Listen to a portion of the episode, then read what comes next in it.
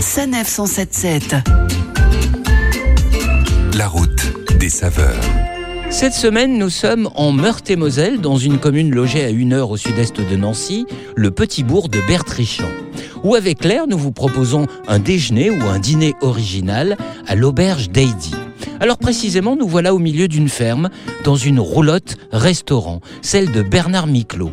Et vous me disiez, Claire, que c'est unique dans la région et même en France. Oui, Philippe, parce que cette idée a germé dans la tête de Bernard Miclot il y a quelques années. Il organisait des balades en l'autre, puis il s'est dit ben, pourquoi ne pas les agrémenter d'un repas convivial en hiver comme en été d'ailleurs, car la roulotte peut être fermée et même éclairée. Alors justement, éclairez-nous, Claire, comment ça se passe? Alors Philippe, on monte à bord d'une calèche tirée par Junior, Nikos et Malika, trois superbes chevaux d'attelage et accompagnés par un groom et un meneur.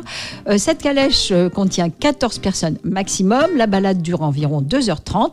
On suit tout un circuit et on déguste des plats aux saveurs campagnardes qui arrivent tout chaud. Et tout chaud il neige, bien sûr. On mange quoi des spécialités de la région?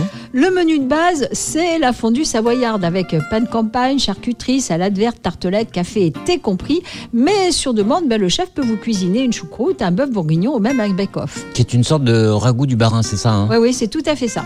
J'imagine que l'addition est moins sucrée que salée. Alors c'est un forfait hein, de 45 euros par adulte, 40 par enfant, balade et repas compris. Le paiement se fait en deux fois avec un acompte à la réservation et le solde au retour de la promenade.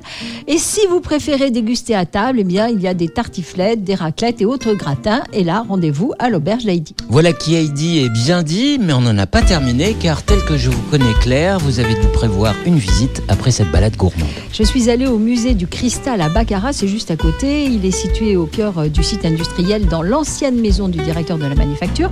La scénographie raffinée sublime la virtuosité des artisans, dont 15 meilleurs ouvriers de France quand même. hein. Et on découvre une sélection de pièces emblématiques du patrimoine de Baccarat. C'est vraiment un témoignage d'un savoir-faire unique qui a été transmis de génération en génération depuis 1764. 1764, qui était une année bissextile et qui commença, Claire, un dimanche. Et justement, on se retrouve dimanche prochain. À dimanche. Retrouvez toutes les chroniques de Sanef 177 sur sanef177.fr.